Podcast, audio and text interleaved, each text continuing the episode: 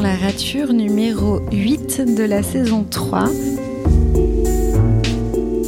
Aujourd'hui, en cette euh, saison hivernale et encore confinée, j'ai le plaisir d'accueillir Amélie Armao.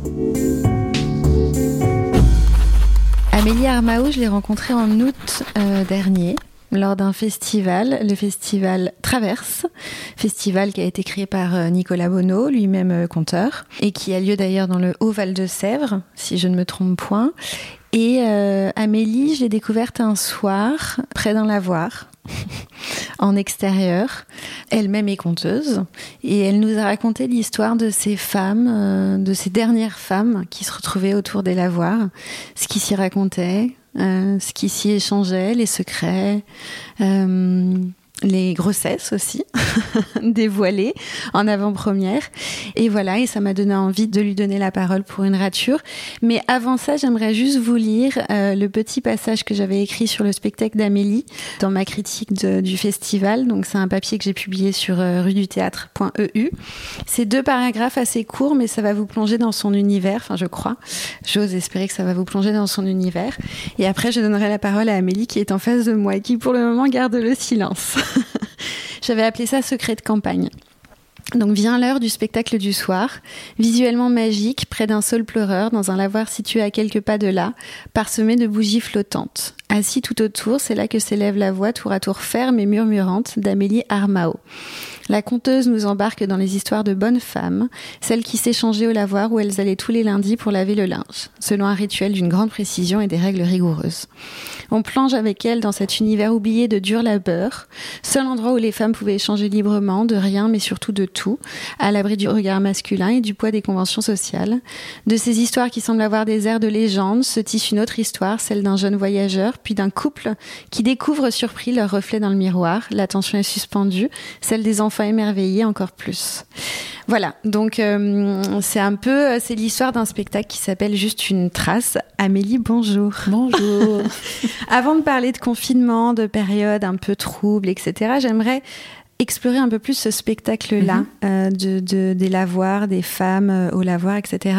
Est-ce que tu peux me raconter la genèse de, ce beau spectacle en extérieur, de ce conte? Est-ce que tu l'as créé? Est-ce que tu l'as écrit? D'où est venue l'idée? En fait, euh, ça a commencé par un, par un, ouais, une rature peut-être, parce que ce qui est, le résultat n'est pas ce qui était au départ le, spectacle. C'est-à-dire qu'à Épinal, il y a un festival qui s'appelle Rue et Compagnie. Et il y a à Épinal un magnifique lavoir qui est en contrebas de la route et puis qui est fermé. Et il y a la source juste derrière, qui est la source Saint-Goéry.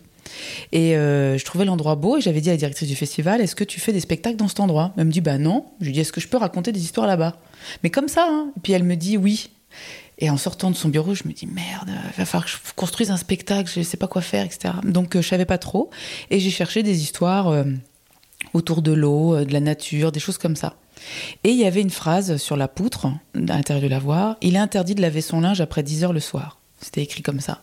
Et donc, comme j'étais programmée à 10h moins le quart, 21h45, en fait, j'avais joué avec le public euh, là-dessus, en disant il est quelle heure, il est quelle heure? Euh, et puis, euh, je disais vite, vite, on a le temps, quoi. Puis j'avais trouvé déjà des histoires de lavandière de nuit, ces fameuses dames blanches à qui il faut pas tendre la main, quoi.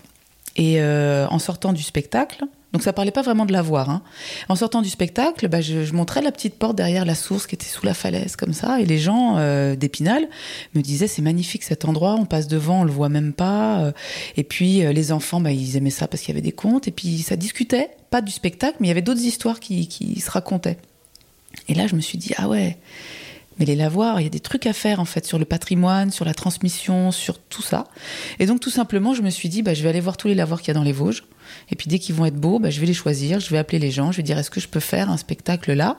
Et après m'est venue l'idée de collecter, de rencontrer les gens. Est-ce qu'on euh, a encore la vela Est-ce qu'il y a des, femmes qui ont des histoires à raconter?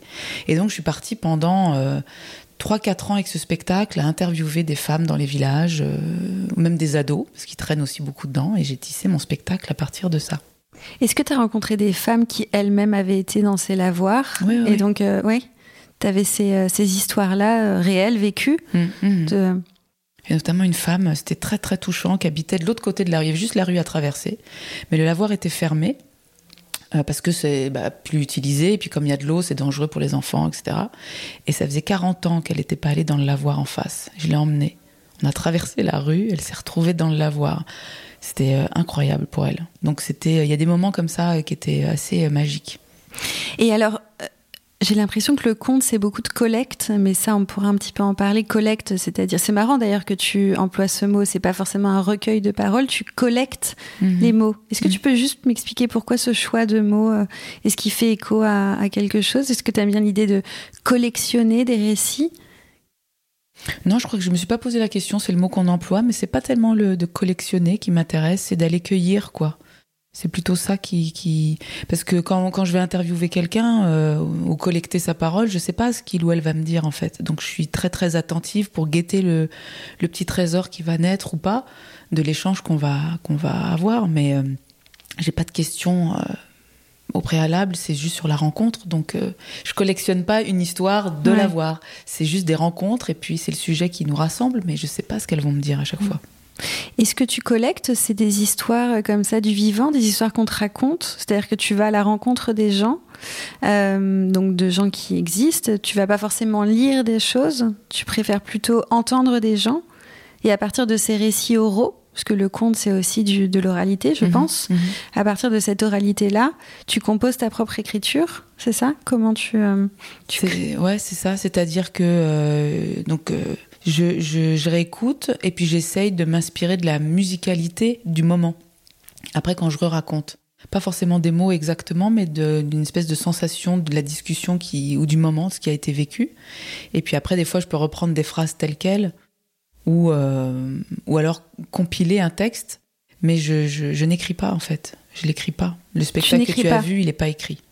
Et à chaque fois, il est différent, puisque dans chaque village, il y avait des histoires particulières différentes de, dans chaque village. Il y avait des légendes aussi euh, que j'ai intégrées dans le, dans le spectacle. Et puis, je suis allée aussi aux archives à chaque fois pour avoir euh, les données historiques de la date de construction, s'il y avait eu des problèmes de ceci, de rénovation, de machin, pour euh, intégrer ça au spectacle à chaque fois.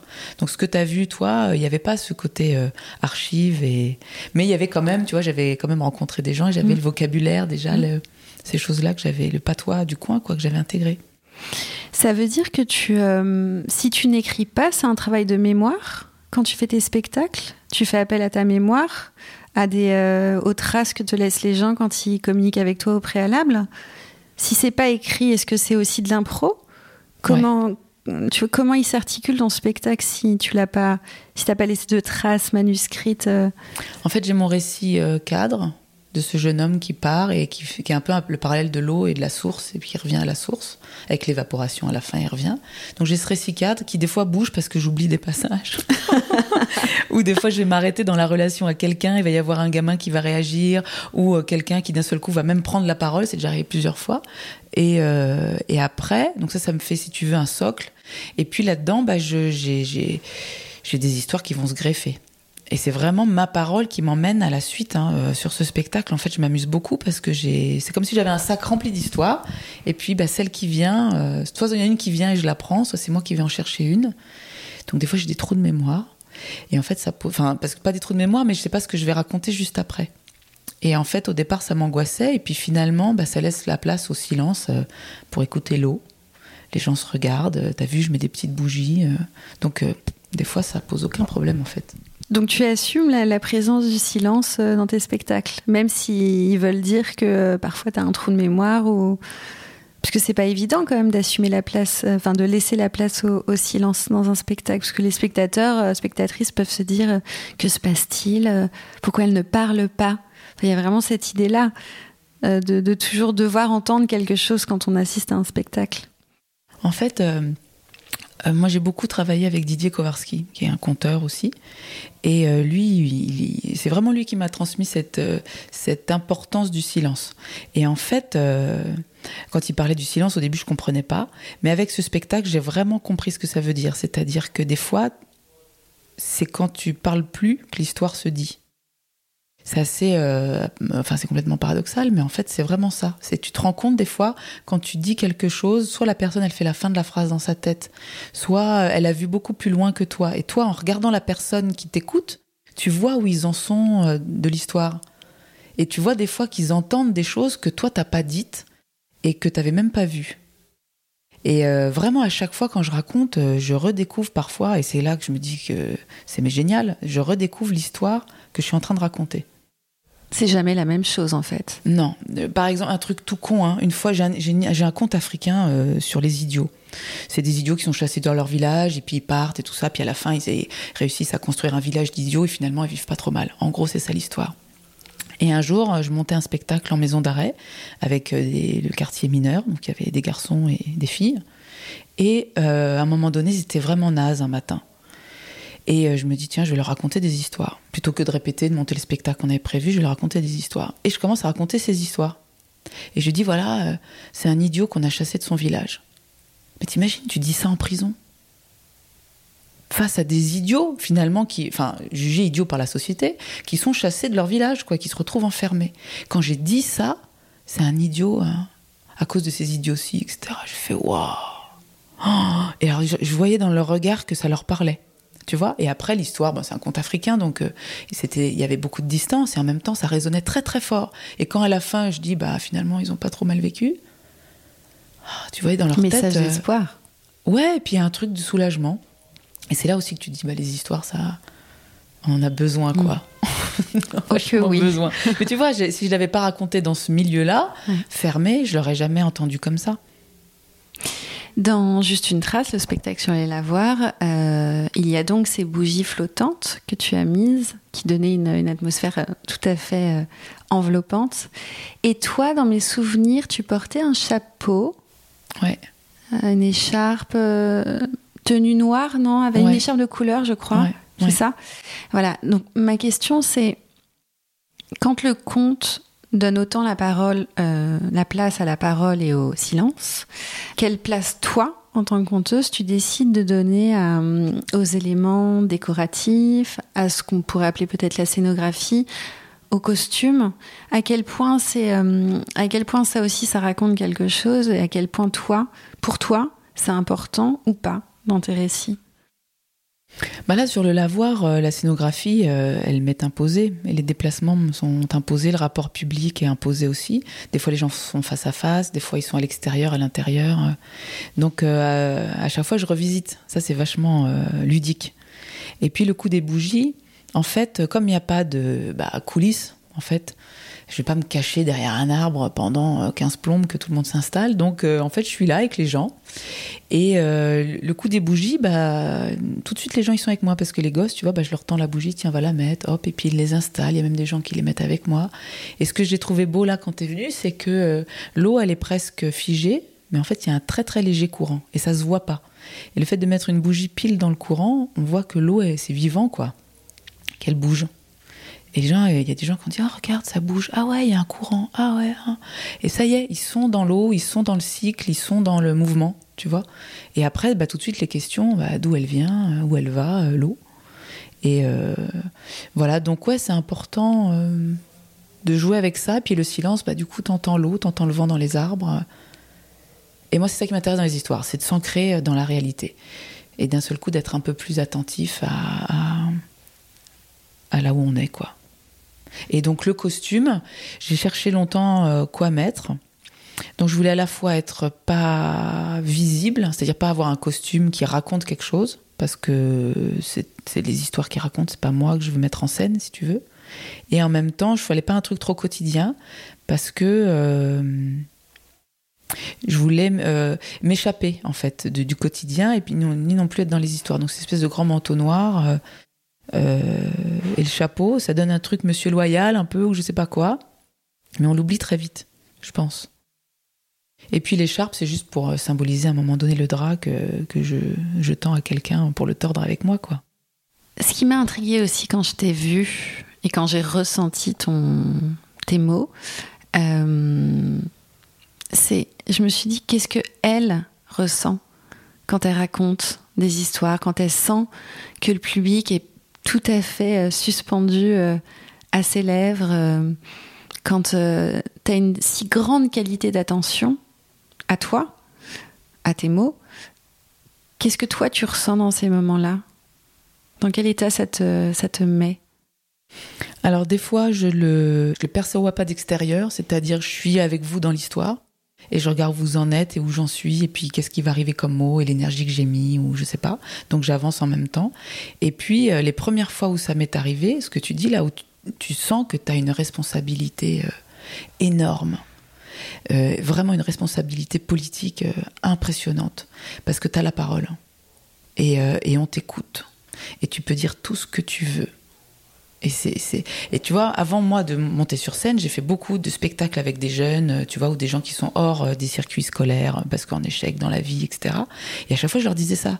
Je leur disais, mais les gars, là, on va faire un spectacle, même si ça dure 15 minutes. Pendant 15 minutes, on va vous écouter. C'est peut-être la première fois où on va vous écouter vraiment. Et même euh, les chefs de ceci ou je sais pas quoi, ils vont se taire. Et à la fin, ils vont même vous applaudir. Donc, profitez de cet espace-là pour dire ce que vous avez envie de dire. Mais je l'ai pas éprouvé réellement. Euh, avant de jouer moi, en fait. J'avais l'idée, la conscience de ça, mais le, pouvoir que tu as, c'est un, truc de fou.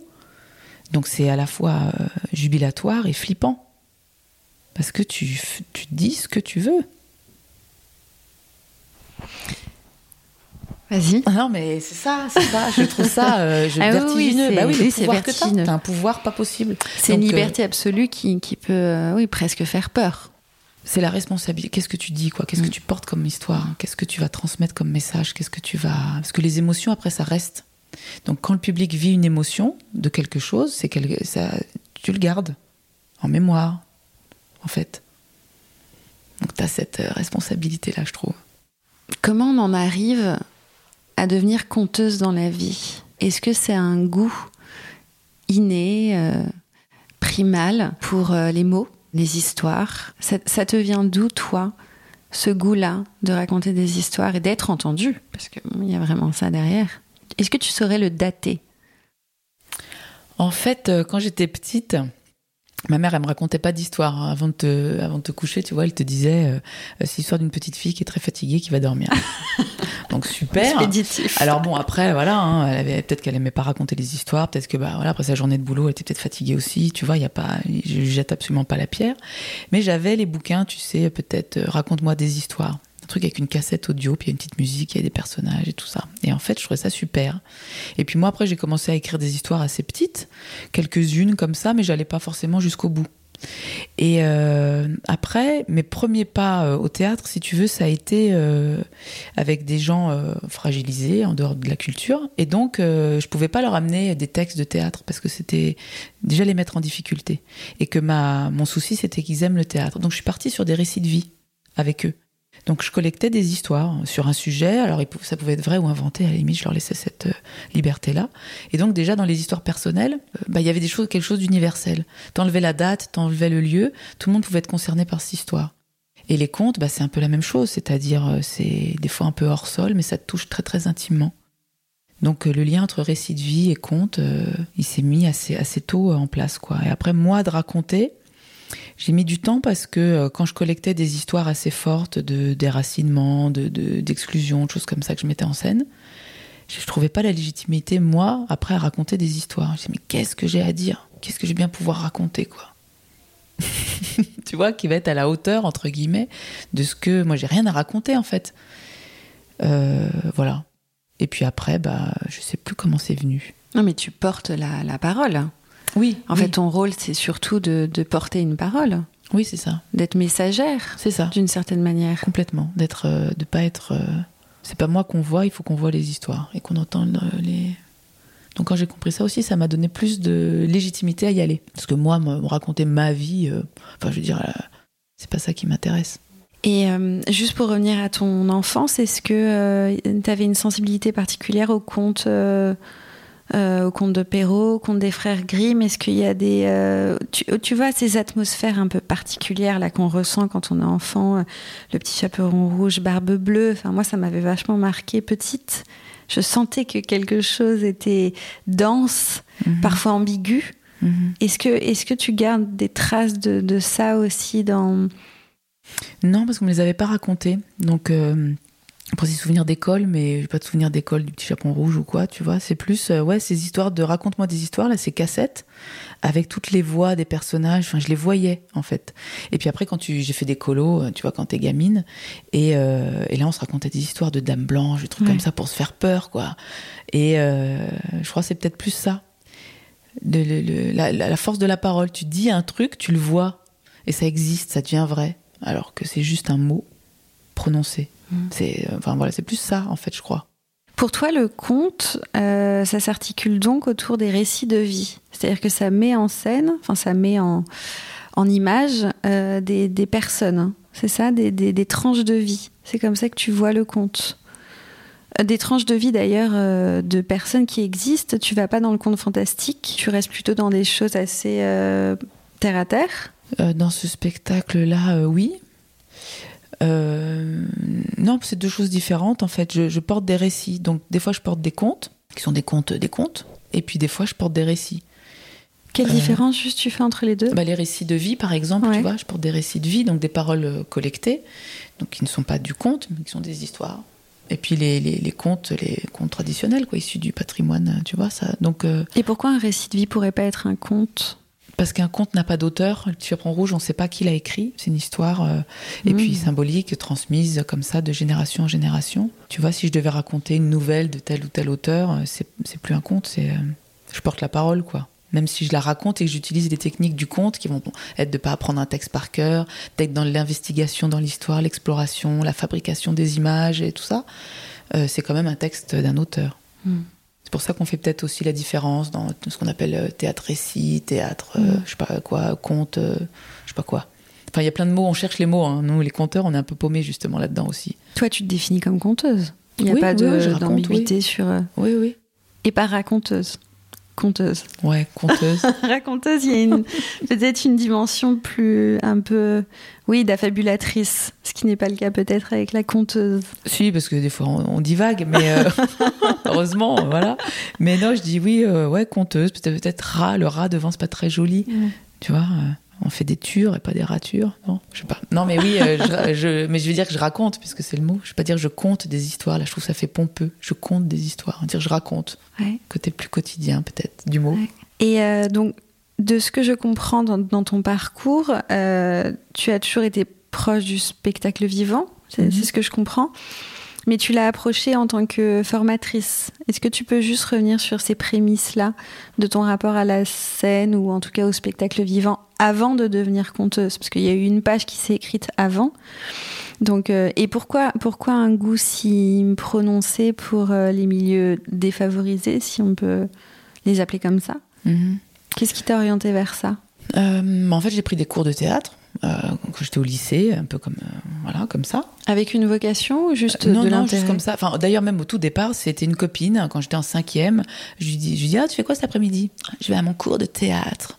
Ok, je vais avec elle, et elle, elle est juste au cours de théâtre. Enfin, ça l'intéressait pas du tout, en fait. C'était juste pour draguer un garçon qui était dedans, en fait. Et puis, euh, elle, elle a pas continué. Moi, j'ai continué. Donc, euh, c'était, oui, c'était pas prévu. Et euh, en fait, depuis la cinquième, j'ai pas arrêté de faire du théâtre, donc des cours, etc. Et ensuite, euh, j'ai rencontré une, une compagnie euh, dont maintenant j'ai la, la direction, qui s'appelle le Théâtre de l'Imprévu, et qui, je prenais des cours tout simplement, et qui euh, travaillait justement avec euh, cette idée de la culture accessible à ceux qui, qui n'y ont pas accès. Donc j'ai commencé à, à, à travailler donc avec des publics euh, hors culture traditionnelle. Donc à monter des spectacles euh, avec des jeunes ou des moins jeunes. Sans être comédienne. Mm, pff, si, je faisais 3-4 trucs, mais, euh, mais c'était au tout début, que j'étais jeune, quoi. J'avais 17, 18 ans, 19 ans. Donc j'avais joué dans 2-3 trucs, mais voilà.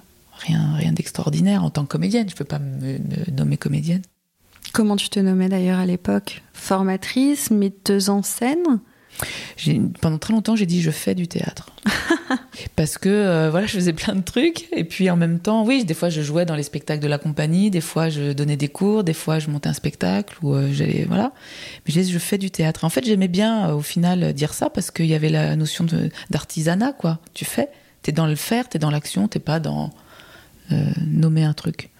Tu faisais du théâtre avec, avec ces jeunes? C'était plutôt des populations jeunes? Oui, ouais, au début, oui. Genre euh, école de la deuxième chance, euh, des gens comme ça. Et donc, euh, voilà. Est-ce que tu avais envie de leur apprendre quelque chose en particulier ou de les ouvrir en particulier sur, sur quelque chose, sur une croyance, sur le fait que, par exemple, on peut tout dire quand on est sur scène ou on peut croire à, un mieux dans la vie? Enfin, est-ce que, Parce qu'on ne choisit pas le social par hasard, en général.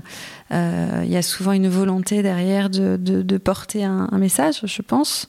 Donc, est-ce que toi, tu avais un message à porter qui était conscient ou pas forcément conscient quand tu leur, euh, quand tu leur faisais du théâtre? Le démarrage, c'était juste euh, de dire euh, le, faire du théâtre, c'est génial. Et être sur scène, et voilà, c'est top la classe. Donc venez, on va faire ça, c'est cool. En fait, c'était vraiment ça au départ. C'était juste, comme on disait, bah, comme si on disait, on disait viens, on va manger une glace, c'est super bon les glaces. C'est faire découvrir ça, ce plaisir-là. Et puis après, bah, quand tu travailles euh, au fur et à mesure, tu vois que bah, il y a des histoires et quand ils s'emparent à un moment donné vraiment de la parole et que et que tu construis quelque chose, parce que j'avais pas un spectacle écrit quand j'arrivais, j'écrivais toujours avec euh, avec les, gens qui participaient aux ateliers. Donc euh, bah, il y a des histoires qui naissent et puis il y a des moments magiques. En fait, c'est ça que tu captes. C'est d'un seul coup le masque qui tombe, la fragilité que tu vois sur scène qui est d'une puissance implacable et quand tu as ces moments-là qui arrivent, euh, bah, tu fais waouh. Et tout le monde le reconnaît. Et euh, en fait, c'était ça, c'est ça que je traquais avec eux. Des moments de vulnérabilité, de vérité, tu dirais? Oui, c'est ça, ouais. Non, pas vulnérabilité parce que c'est hyper puissant quand t'as quelqu'un qui est vraiment sur scène sans artifice et qui d'un seul coup fait quelque chose qui met d'accord tout le monde parce que c'est implacable. Et c'est d'une euh, ouais, d'une pureté, d'une fragilité. c'est vachement beau, quoi. Enfin, c'est ça qu'on va voir au théâtre, je crois. Ces moments où tu sais pas qui est quoi et où, et puis t'es plus là, puis personne n'est là, mais on est hyper présent. Tu parles de moments émerveillés, mais euh, comme mon podcast s'appelle Rature, est-ce que pendant cette période-là de ta vie, où tu as formé ces gens-là au théâtre, euh, est-ce qu'il y a eu des ratures un peu importantes euh, Pas forcément négatives, mais en tout cas des prises de conscience qui ont marqué un jalon euh, dans ta vie ou dans ta conception de la scène, de l'écriture, des mots, du conte bah, quand tu, oui, tu peux avoir des frustrations euh, de pas avoir réussi à emmener un tel ou une telle aussi loin que tu aurais pu parce que par manque de temps ou par euh, toi avec tes limites et tu vois, tu sais pas encore faire et puis voilà, les maladresses que tu peux faire.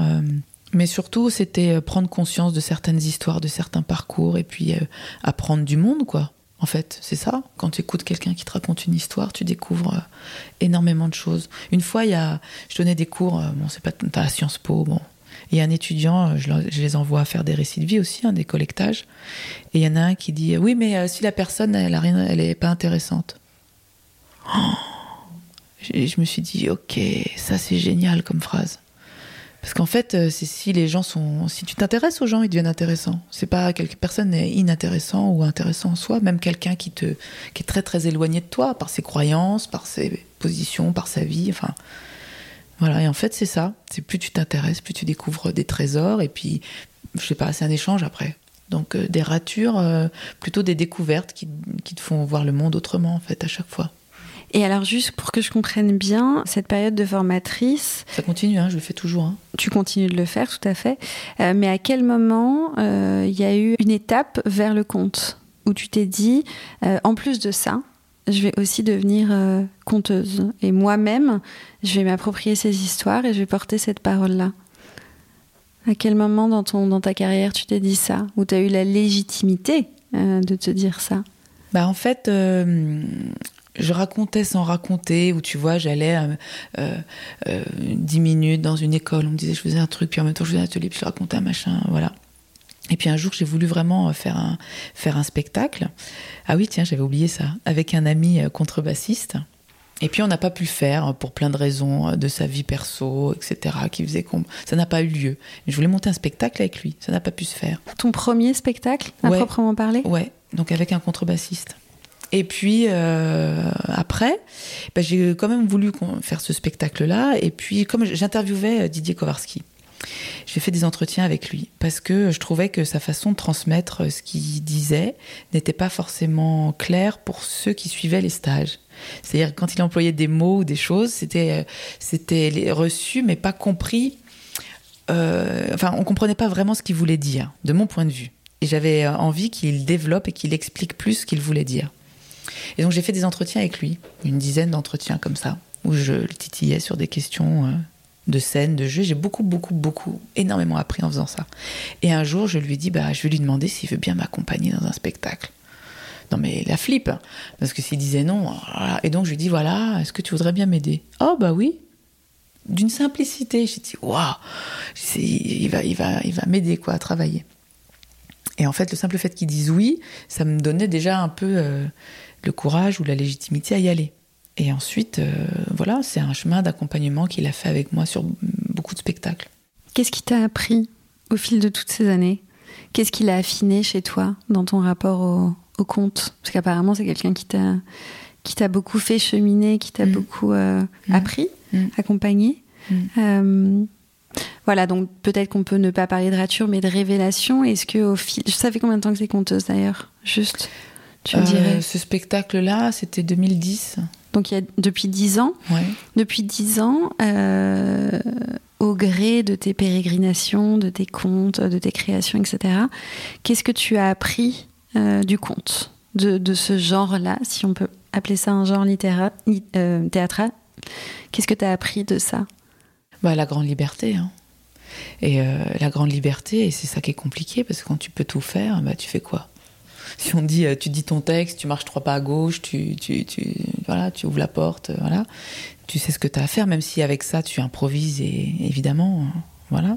Mais là, tu as la grande liberté. Donc tu peux tout faire, tu peux te taire, tu peux jouer avec ta voix, tu peux jouer avec ton corps, tu peux rester assise pendant deux heures, enfin, tu as toute cette liberté-là. Donc à chaque fois, tu essaies de trouver la chose la plus juste et tu te rends compte que euh, c'est à chaque fois différent parce que comme c'est vraiment très tout le temps dans la relation à celui ou celle qui t'écoute, eh ben t'adaptes tout le temps ce que tu fais. Donc c'est c'est vachement Et t'as appris à t'adapter justement? Oui euh, ouais. Parce que j'imagine que ça, c'est pas, pas évident. Non, c'est pas euh, évident parce que de- tu as besoin de t'accrocher à des trucs, etc. Et en fait, au compte, alors de ce que j'ai vécu moi, hein, à chaque fois que tu t'accroches à un truc, que tu redis une phrase que tu aurais apprise par cœur ou que tu refais un même mouvement, ça devient euh, mort. Mhm. Puisque c'est la relation du moment présent qui compte. Donc Didier, à chaque fois, il te casse tout ce que tu mets en place, tous les socles que tu poses. Il fait ouais, ouais, c'est bien. Puis hop, il te les balaye. Et euh, ça t'oblige sans cesse à refaire, à retraverser, à re. Et en même temps, ça te met au départ dans un flip total, mais après, dans, dans- tu comprends toute, enfin, tu vois ton histoire comment elle est riche, comment tu peux l'aborder par plein de côtés différents et tout ce qu'elle ouvre et tout ce qui reste à explorer dans une histoire que tu as déjà racontée, euh, je sais pas combien de fois, mais il y a toujours des choses à, à découvrir. Combien euh, de spectacles as-tu créé de contes à ce jour? Une dizaine? Oui, peut-être. Toujours des spectacles itinérants? Que tu Euh, fais non, je bouger fais des spectacles euh, sur plateau. Ouais. Toujours accompagné Euh, Accompagné, euh, que ce soit visible ou non visible, hein, mais en tout cas, toujours avec une altérité qui te permet de, de questionner aussi tes, tes déplacements, tes choix. Tes... Euh, oui. Alors Didier fait pas de mise en scène. Euh, il, non, non, il, il t'apprend, enfin il t'apprend, il t'amène parce qu'il il prétend rien apprendre. Il t'emmène là où tu irais pas. Et puis après, il te laisse te, débrouiller si tu le prends, si tu le prends pas.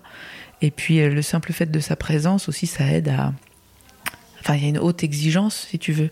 Donc, tu peux pas euh, t'asseoir sur des trucs ou, ou faire des fabriquer et puis tu vois avoir des bonnes recettes. Donc euh, après euh, sur ce spectacle-là de l'avoir, il m'accompagnait juste à distance. En fait, c'est quand j'avais des gros doutes existentiels, je pouvais lui passer un coup de fil et puis il me disait oh ça va. Donc voilà.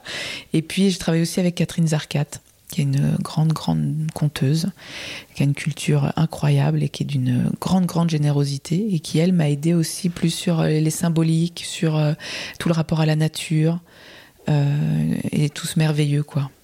Elle m'a beaucoup, beaucoup ouvert de portes. Dans ce spectacle-là, ou, Ouais, euh, ju- juste une trace, ouais. ouvert des, des, des voies durables vers le merveilleux, c'est-à-dire que tu pourrais te réapproprier des objets du merveilleux ou du fantastique dans d'autres contes. C'est ce que je te disais tout à l'heure, c'est-à-dire pas forcément que des récits de vie, mais aussi des contes euh, extraordinaires, des contes qui de, de, euh, de, de- de personnages qui n'existent pas, de créatures, etc. Est-ce que ça, c'est des choses vers lesquelles tu pourrais aller aussi, ce fantastique-là? Oui, oui, oui. Mais tu sais, hein, quand tu, quand tu dis à des jeunes, euh, avant, il n'y avait pas le- l'eau dans les maisons, Ouais. c'est extraordinaire, en fait. Avant, il fallait aller au lavoir, même l'hiver, laver l'eau. C'est extraordinaire. Avant, il n'y avait pas de téléphone. Ah ouais, même nous, on, on s'en rappelle même plus. Et, euh, Donc, euh, ouais, je crois que l'extraordinaire ou le merveilleux. euh, Enfin, voilà, mon truc, c'est de de se dire que ça peut être partout. Et quand, quand je disais tout à l'heure, on peut trouver des trésors chez les gens, des, des, des secrets comme ça, euh, mais pas des secrets euh, à les dévoiler à l'intimité, mais d'un seul coup, un, un- un cadeau précieux, tu vois. En fait, je me dis ça, le merveilleux, il est partout, si on regarde, Tout à fait. en fait. Et euh, Enfin voilà, c'est pas parce que tu vas raconter des trucs de dragon et de chevalier pas possible que c'est plus merveilleux que euh, Ouais. d'un seul coup une complicité que tu vas avoir avec quelqu'un euh, Mhm. dans le métro, d'une connivence, de n'importe quoi, parce qu'il s'est passé un truc. euh, bon, tu m'as bien fait comprendre que tu n'écrivais pas tes spectacles, donc Oui. je ne vais pas pouvoir t'interviewer sur la rature littérale, malheureusement. Mais Attends, si, néanmoins, quand même, quand quand même, par- tu écris ton cadre. Euh, de quand- spectacle. Oui, enfin quand je suis conteuse, mais quand je fais de la mise en scène euh, et que j'ai, à partir de récits de vie, j'écris texto, texto euh, ce que j'ai enregistré avec tous les e, bon, un, enfin tu vois quoi, Ah oui. un truc muche. Je tape tout ça et ensuite quand je, j'écris les textes pour les comédiens, je, là je suis dans la rature. C'est-à-dire sur euh, trois pages de, d'interviews euh, retranscrites euh, texto, bah, je vais je vais pas réécrire en fait. Je vais faire des coupés, collés, raturés pour recombiner un texte. Et la personne après qui a raconté, elle, elle, va dire oui, j'ai exactement dit ça. Mais je, oui oui là c'est de la rature du coup. D'accord. Donc, quel est ton rapport à la rature? Un. Et deux, qu'est-ce que c'est une rature pour toi? Donc, dans cette dimension-là de l'écriture euh, de la scène, euh, quand est-ce que tu ratures? Alors il y a, je rature quand j'écris des spectacles que je mets en scène et il y a je rature quand je suis en jeu, quand je suis conteuse. C'est pas la même chose. C'est-à-dire les ratures que j'ai dans les textes que j'écris pour mettre en scène les spectacles, c'est euh, comme si je- euh, j'enlève du superflu. Et en même temps en le disant je me rends compte que c'est faux. Parce que des fois de répéter trois fois une phrase ça va donner euh, plus de enfin, par exemple voilà c'est une petite petite petite maison. C'est pas pareil que de dire c'est une petite maison. Donc Ouais. des fois de rajouter trois fois une erreur ou un truc je le garde. Je l'enlève pas. Et je peux enlever des choses qui sont bien dites parce que ça laisserait pas la place à, à l'imaginaire par exemple. Donc c'est compliqué la rature sur ça. Je sais pas, en même temps je le conscientise, enfin je le, je re- réfléchis pas, c'est très intuitif. Après c'est une histoire de rythmique, de phrase ou qui va me guider. J'ai lu quelque part que tu euh, que euh, dans dans ton écriture, euh, dans, dans ta réflexion, tu aimais. Alors je sais pas si cette interview était juste ou pas, mais le rythme, la rature et la rêverie. Est-ce que c'est aussi comme ça que tu composes? Entre ces trois univers là, du rythme, de la rature, et tu te laisses rêver un peu Oui oui c'est ça. Hmm C'est-à-dire si ça fait des images, euh, bah tu, si tu, si les- les- le texte, l'écriture provoque des images, bah tu peux te perdre dedans et ça va te donner la suite de ce que t'écris. Et on parlait du silence tout à l'heure, ça, ça ponctue comme en musique, quoi. Et puis un changement de rythme, euh, une phrase qui n'est pas finie, c'est l'autre qui la termine. Et puis la rature à l'oral, c'est-à-dire comme j'écris pas quand je raconte, la rature à l'oral, c'est euh, c'est justement l'occasion de vivre vraiment le moment présent avec le spectateur. En fait, c'est en fait un truc où tu as raté, ou quelqu'un qui rentre dans la pièce alors que tu es en, en plein moment de ton histoire euh, top la classe. tu vois, c'est pas une rature en fait, c'est l'occasion encore plus de Ah partager avec le public le vrai moment présent, ensemble. Qui va faire que ce que tu dis, c'est vrai, on le vit vraiment. Est-ce que tu aurais une rature comme ça euh, dans tous les spectacles que tu as présentés à nous raconter? Une qui t'a particulièrement marqué Où tu t'es dit, je m'en suis sortie. C'était pas évident. Est-ce que tu que as le souvenir de ça? Bah justement, dans un village, euh, on racontait, là c'était en pleine journée, c'était avant, la, avant manger, quoi, le, le spectacle au lavoir. Et donc, euh, il était assez grand, il y avait, je sais pas, peut-être 70 personnes à l'intérieur du lavoir. Et à un moment donné, il y a un habitant qui arrive, monsieur assez âgé, euh, bedonnant, avec sa moustache, son chapeau, comme ça. Et moi, j'ai commencé à raconter, puis il arrive, il voit tout le monde dans le lavoir, il dit Bah alors, qu'est-ce qui se passe ici, là? Il gueule, en fait, tu vois alors les gens sont là, mais non, mais chut, et puis moi, du coup, et puis j'entends son prénom, parce que quelqu'un dit son prénom. Je sais plus ce que c'était, Jean-Michel, je crois, je sais plus. Et donc, du coup, je l'interpelle. Je dis, mais Jean-Michel, on n'attendait plus que vous. Euh, voilà. Ah bon, bah c'est quoi? Bah, euh, je raconte des histoires du village, quoi. Ah bon, tu racontes quoi? Bah, j'étais justement en train de raconter, et puis hop, et en fait, on en a fait comme une. Et donc, le public euh, riait, en fait. Et euh, ça a été mon partenaire jusqu'à la fin du spectacle. Et il y a des fois, il prenait la parole pour dire Ah oui, ça c'est vrai ce que tu racontes. Eh, est-ce qu'on t'a raconté ça? Il racontait une autre anecdote. Et euh, à tel point que des fois, il m'a vraiment perdu. Je, je retrouvais plus le fil de mon spectacle. Mais en fait, ça a été un jeu avec lui et avec les autres. C'est-à-dire, j'ai dénoncé euh, le, mon problème. Ah bah voilà, à cause de lui, je sais plus où j'en suis. et, et en fait, je pense que c'était pas grave, c'était vrai en tout cas. Mais dans, dans, le cadre en fait du conte, euh, j'ai l'impression que tout est prétexte à, à, un jeu, en fait, à jouer avec le spectateur. Donc, euh, qui est une intrusion soudaine de quelqu'un ou quelqu'un qui va prendre la parole, parce qu'effectivement, ça existe. Bah oui, mais là, attendez, moi, je, mais je me souviens, hein, il y a des gens qui ont pris la parole hein, mmh. pendant. Mais parce que tu posais des questions ouvertes aussi, je crois. Hein. Parfois, tu demandais une confirmation sur un mot, enfin, tu, tu, tu nous faisais interagir. Donc, euh, parfois, il y a des gens qui n'osent pas et d'autres qui osent. Donc, mais je pense en tout cas que tout est un élément de, de jeu. Euh... Bah, C'est-à-dire que là, quand je demandais la confirmation du, du public de si je prononçais bien, c'est parce que moi-même, j'étais pas sûre de la bonne prononciation de ce patois-là. C'est-à-dire, euh, comme je me rends compte quand je le dis que je suis pas sûre, du coup, je demande euh, confirmation plutôt que d'affirmer un truc qui est faux et de voir dans la tête des gens, c'est pas ça. tu vois, donc tu le vois. Donc, plutôt que de faire genre, je suis savante, tu vois, alors que je sais rien du tout, je, je, je partage ça en fait. C'est pas, c'est pas un truc, c'est pas un gag provoqué. Et toutes les relations que je fais avec le public, à chaque fois, elles sont différentes et elles sont. Alors j'en rate plein, mais euh, je dès que je sens et que je vois quelque chose, je peux pas faire comme si ça n'existait pas. Mmh. J'ai l'impression que, euh, peut-être encore plus qu'au théâtre classique, euh, le conte. Euh, c'est-à-dire que le conte n'existerait pas, j'ai l'impression, sans ton public. Tu peux pas faire exister un conte sans public, on est d'accord? On peut pas.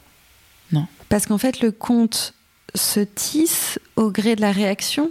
Mm. Comme tu me dis qu'il y a une part d'impro, même s'il y a une trame en filigrane, euh, si tu n'as pas de cette, euh, ce, ce, mouvement, cette, euh, cette vibration du public, tu peux pas raconter ton histoire, c'est ça? C'est ça. Par exemple, un, un, exemple très concret, je racontais des, un spectacle pour les tout petits, euh, s'appelle Nuit sans lune, et euh, c'est une petite fille qui arrive pas à dormir la nuit, elle a peur et tout ça, et donc à chaque fois elle appelle sa mère qui revient, et pourquoi la lune, pourquoi la nuit, et tout ça. Puis à un moment donné, je raconte une histoire d'un tigre euh, qui mange les enfants et tout ça. Euh, et une fois, je l'ai raconté mais j'ai vraiment fait peur aux enfants. Et il y avait, il y avait un petit garçon devant moi qui était vraiment terrorisé. Et là, je me suis dit, mince, il faut, il faut que je rattrape ça. Je peux pas le laisser dans cette terreur-là. C'est trop, en fait. Mais parce que moi, ça m'amusait, puis il y en avait d'autres qui riaient, etc. Mais lui, il était vraiment terrorisé. Et à la fin, si tu veux, quand le tigre, il meurt et tout ça, euh, j'ai rattrapé le coup. J'ai dit, tu vois, il est mort, il reviendra plus, c'est fini. On s'en est débarrassé. Et j'ai vraiment euh, réappuyé là-dessus. Ou de, dire aussi, non, mais tout ça, c'est des histoires. C'est pas vrai. Ah, ok. heureusement, ouf. Donc, euh, euh, l'histoire, elle existe parce qu'on la vit et, que là, on la partage. Si je la récite, c'est pour ça, euh, tu vois, on parlait de confinement, tu, fais des trucs sur les réseaux sociaux. Bah, tu peux pas. Enfin, on peut faire des, disques à écouter, mais c'est un autre travail. C'est un autre des, des comptes que tu enregistres. C'est un autre, c'est un autre boulot. Est-ce que, juste pour finir sur, sur ce chapitre-là, est-ce que tu te fais surprendre parfois parce que tu racontes dans tes contes? Est-ce que d'un coup tu, vas répondre à une réaction du public avec euh, quelque chose qui toi-même euh, te, surprend de, l'histoire que tu vas raconter. Tu vois, est-ce que, tu te crées toi-même des surprises dans les histoires que tu racontes? Bah En fait, c'est l'enjeu. C'est-à-dire qu'à chaque fois que, je vais raconter, que j'entre en scène, et ça c'est beaucoup Didier qui m'a transmis ça aussi, c'est que le jeu, c'est de pas savoir ce qui va se passer et de pas savoir par quoi tu vas commencer.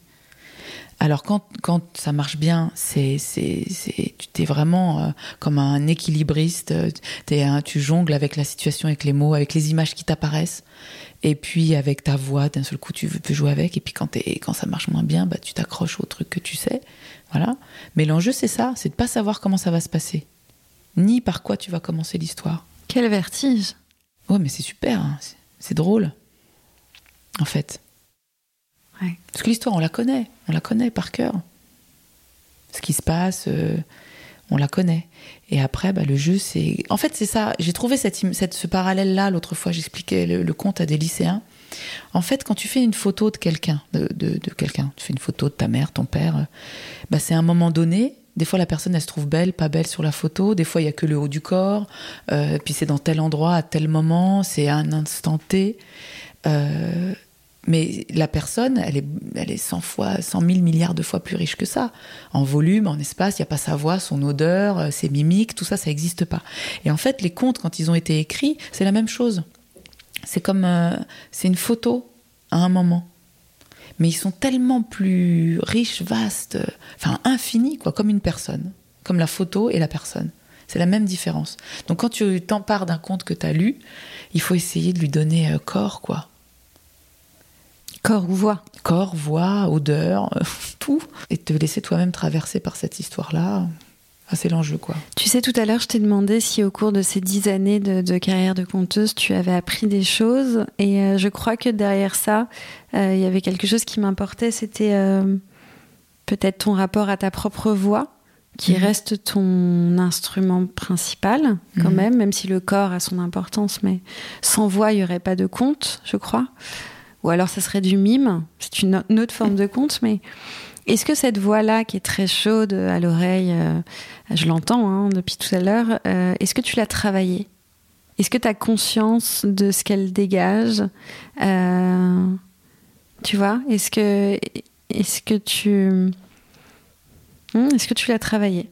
Non, non, non, j'ai pas. D'ailleurs, non, il faudrait que je le fasse, mais non, non, j'ai pas travaillé. Non, mais il faudrait que je le fasse parce que pour, pour, euh, pour, développer d'autres, euh, d'autres, euh, d'autres, je sais pas quoi, espaces ou d'autres trucs de ma voix. J'ai même pas les mots. parce que non, non, je l'ai pas travaillé. Mais c'est une vraie question, la voix. Parce que transmet beaucoup, beaucoup de. On peut transmettre beaucoup de choses avec la, la voix, le son, etc. Et je, je sais que j'en joue pas assez d'être déformé, d'aller chercher dans des voix très profondes ou, ou, des, même de la tordre. Je vais rarement dans les aigus. Euh, et ça, c'est une vraie question aussi, que, parce qu'on n'a pas parlé du collectif Sista auquel je, duquel je fais partie. Euh, mais la question des voix des femmes aussi, c'est les voix aiguës, tu vois, sont tout de suite, c'est connoté. Alors, euh, c'est compliqué la voix des femmes, en fait. Tu veux dire à, à mettre en scène? Euh, c'est tout de suite connoté. Si elle est trop aiguë, trop trop chantante, tu vois, il faut qu'une voix de femme elle soit chantante. Si elle a une voix grave, on va dire c'est une voix, euh, tu vois, si il y, a tout de suite quelque chose derrière la voix. Euh, c'est c'est, enfin ça va pas de soi quoi. Il faut, je sais pas. Après je chante pas hein, aussi, ça c'est c'est un truc qu'il faut que j'explore. Parle-nous un peu de ton collectif Sista puisque tu l'abordes. Quel est le, Alors c'est l'initiative de Myriam Pélican, qui est une conteuse aussi, et qui, euh, et qui a monté euh, ce, ce, collectif de femmes conteuses. Donc elle rassemblait euh, au départ auprès d'elle euh, des, femmes dont elle connaissait l'engagement ou le travail ou, simplement par intuition peut-être aussi. Et donc euh, on était une vingtaine, on est une, vingtaine de, femmes conteuses qui nous rassemblons tous les ans sur l'île d'Oléron pour à la fois questionner notre pratique de femmes contemporaines conteuses et de la place de la parole des femmes conteuses dans, le monde du spectacle en général et dans la société. Et puis aussi bah, de partager nos expériences et d'offrir euh, à un public qui voudrait partager ces réflexions-là des moments de spectacle ou de causerie autour de ces questions de, de, femmes conteuses et de la spécificité peut-être de la parole féminine en scène. Quoi. Et qu'est-ce qu'il en ressort? Si tu devais peut-être euh, ressortir trois éléments de, de la de la présence des femmes conteuses sur la scène contemporaine? Qu'est-ce qui, est-ce qu'il y a des problématiques particulières, des qualités, des privilèges particuliers hein, d'être une femme conteuse aujourd'hui? Euh, Je dirais c'est les mêmes problématiques que dans le reste de la société, mais euh, les questions qu'on peut aborder nous, si tu veux, et, qui sont, c'est, c'est aussi la question de la, la qu'est-ce qu'on porte comme récit et comme parole? Euh, Qu'est-ce qu'on raconte? Qu'est-ce qu'on raconte? Le sujet, donc. Oui, euh, ça c'est une vraie question aussi. Et puis y a, il faut aussi d'abord bah, déconstruire beaucoup de choses. Euh, déconstruire beaucoup de rapports à, aux histoires, aux stéréotypes, aux, aux rapports aux, bah, aux, hommes et puis aux contes en général. Euh, et puis, c'est ça déjà, première étape, tu vois, il a fallu qu'on fasse beaucoup ça, nous. Et puis ensuite, bah, qu'est-ce qu'on porte comme récit, comment on les porte, comment est-ce qu'on s'engage, comment est-ce qu'on fabrique d'autres images? Et c'est toutes ces questions qu'on est en train de traverser et de et de et d'éprouver quoi.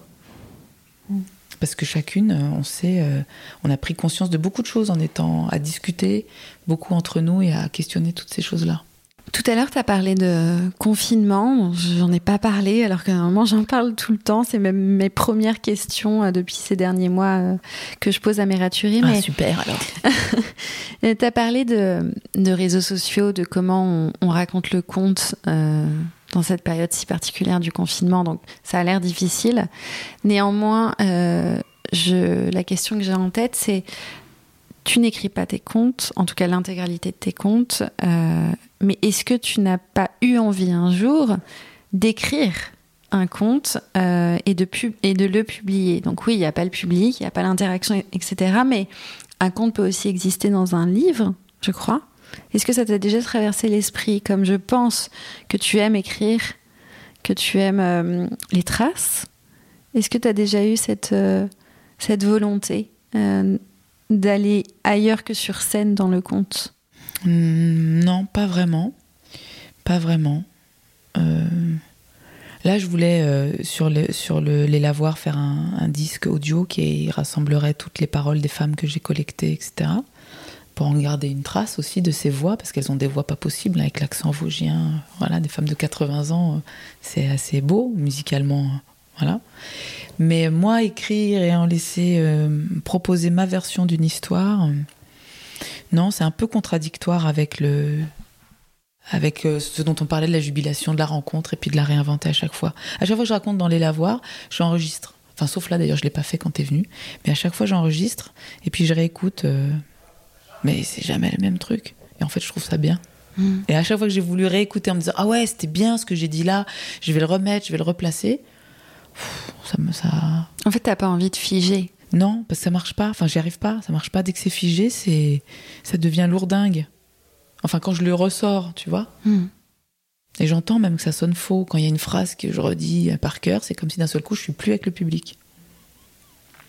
Donc après, oui, on pourrait en faire un témoignage. On prendrait un jour un spectacle et puis on le, hmm. on le machine. Mais non, j'ai jamais eu cette envie-là. Et de la même manière, tout à l'heure, tu as dit que tu ne voulais pas forcément parler de toi dans les contes ou c'était pas cette parole-là que tu voulais porter euh, mais est-ce que quand même, et en plus quand on fait partie d'un collectif où il est question de, ça, d'être une femme sur scène dans le conte, etc., euh, est-ce qu'il n'y a pas la tentation quand même de raconter des choses de soi, d'entremêler des choses de soi aux histoires des autres quand tu comptes, de porter des messages qui toi t'importent personnellement quand même, hein, puisque tu as cette liberté-là? De raconter ce que tu veux? Bah, En fait, j'ai l'impression de. Je raconte mon, mon, rapport au monde à travers les histoires que je choisis. Mm. Et la façon dont je les porte, c'est ma façon de les entendre, de les voir et puis de les partager, de les redécouvrir avec vous. J'ai choisi telle histoire plutôt que telle autre. Donc, à partir de là, je me dis, bah voilà, je. Enfin, c'est moi, quoi, qui ai choisi ça. C'est dans tes sujets, en fait. C'est plus dans le choix de. Ouais, je dirais ça. Et, et dans l'engagement que j'ai à vouloir faire entendre telle ou telle histoire. Et après, des fois, je sais pas pourquoi j'ai choisi telle histoire, mais. ou comment, ou quand tu, il y a un personnage dans une histoire, comment tu le vois, comment tu, ça, ça t'appartient vraiment? Mais raconter ma vie, euh, mon œuvre, euh, ma. C'est pas forcément ça, c'est plus euh, en filigrane.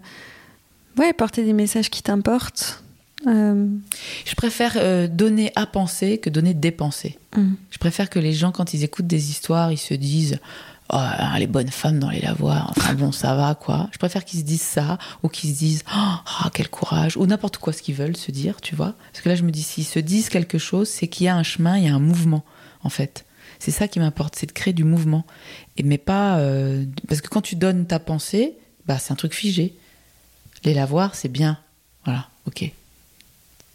non, c'est pas bien, oui, enfin j'en sais rien, oui, je sais pas. Et moi, je préfère transmettre un questionnement ou transmettre un, un flottement ou un, déséquilibre que, un truc figé. Parce que j'ai pas la science infuse et c'est, on revient à cette histoire de responsabilité que, dont on parlait au départ, quoi. Donner à penser, oui.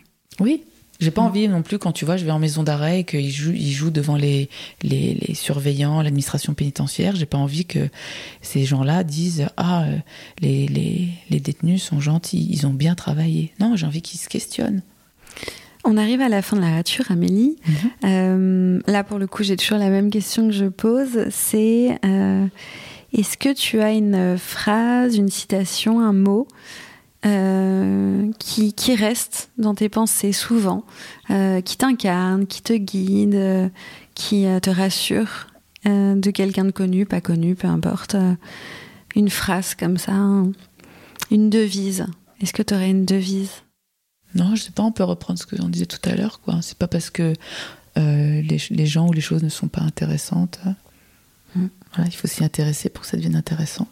Mm. Comme le petit prince, quoi. L'essentiel est invisible pour les yeux. C'est un peu ça. Oui, et l'essentiel réside aussi quelque part dans le, dans le regard que tu portes sur l'autre. Oui. C'est la qualité de ce regard-là qui fait naître euh, de l'intérêt réciproque. Hmm, c'est ça, d'être toujours curieux et, et ouvert à ce qui va arriver, quoi. À l'imprévu, l'imprévisible. Mhm. Voilà, un petit trésor caché. Mhm. Dernière, dernière chose qui me brûle les lèvres. J'ai lu quelque part que ton livre favori, c'était Don Quichotte. C'est Ah ouais. vrai ou pas? Ah ouais, j'adore. Est-ce que tu peux juste, et on finira sur ça, parce que moi aussi j'adore ce roman de Cervantes, euh, est-ce que tu peux juste nous dire pourquoi? Tu l'aimes tant? Oh, mais parce qu'il est complètement dingue. Don Quichotte, il est à la fois complètement dingue, à la fois complètement vrai. Euh, tu peux pas dire qu'il est fou parce qu'il dit que des vérités, et en même temps il poursuit ses rêves qui sont euh, qui sont euh, futiles, mais il les poursuit avec tellement de. Enfin, je veux dire, c'est énormément de courage que ce bouquin il nous transmet. Puis c'est drôle. Moi, je lisais Don Quichotte euh, dans le métro, j'éclatais de rire, quoi. Et puis voilà, tu poursuis tes rêves. Je sais pas, ouais, c'est ça. Ah non, je suis complètement fan de Don Quichotte. Et puis en fait, tout ce qu'on fait aussi, c'est ça n'a pas, c'est complètement futile. Donc, euh, mais en même temps, c'est parce que on s'y accroche que, enfin, je sais pas. Puis on va tous mourir demain, donc il n'y a pas de problème. hein, on s'en fout. Et en même temps, c'est ça. C'est cette contradiction-là que j'aime beaucoup. Et euh, en fait, ce que j'aime dans Don Quichotte, c'est aussi Sancho, quoi. C'est-à-dire que c'est parce qu'il croit et il suit Don Quichotte que d'un seul coup, on a le doute. On a le doute. On ne sait pas si Don Quichotte est taré ou pas. Non, mais sérieusement, parce que lui-même, Sancho, il est perdu. Et il est d'une grande sagesse parce qu'il le raisonne, et il est complètement perdu aussi, puis des fois complètement idiot, comme nous tous. Et euh, je trouve ça euh, magnifique. Donc en cette période trouble et où on a du temps, a priori le soir, pour euh, se consacrer à d'autres activités, lisez ou relisez Don Ah oui, Quichotte. complètement. parce que je pense que ça peut tiens. faire grand bien Oui. aussi de cette poursuite effrénée du rêve, Hmm. peu importe sa valeur. C'est ça. Merci Amélie Bah, pour merci, cette hein. rature Merci à toi. et à bientôt pour un nouvel épisode.